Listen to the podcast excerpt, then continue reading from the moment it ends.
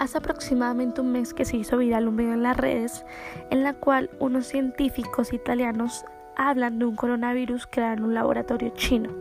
El reportaje y el experimento del cual se habla son reales, pero los expertos niegan rotundamente que se trate del COVID-19.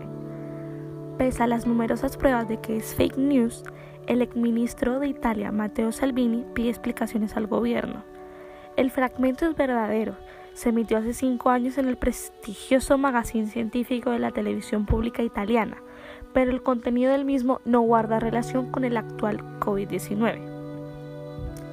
Los principales periódicos del país se hacen eco de la polémica, todos ellos con declaraciones de expertos científicos que desmienten categóricamente la teoría conspiranoica de que la pandemia actual tenga su origen en ese experimento. El video que fue emitido en noviembre de 2015, afirma eh, que unos científicos chinos habían creado un supervirus pulmonar de murciélago y ratones para fines de estudio. Un grupo de investigadores chinos, dice la voz en injertó una proteína de superficie tomada de murciélagos en un virus que causa SARS derivado de ratones, creando un supervirus que podría afectar a los humanos.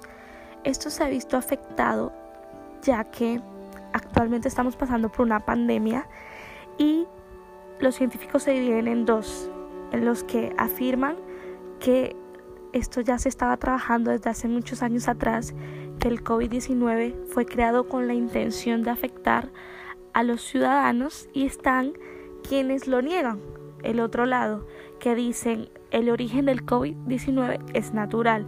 Sin embargo, Em, la comunidad científica lo sigue negando en su mayoría, ya que no existen pruebas explícitas de que lo que se relató hace cinco años atrás em, tenga mucho que ver con lo que está sucediendo ahora con el COVID-19. Sin embargo, es algo que ha generado mucha polémica, sobre todo en el país de Italia.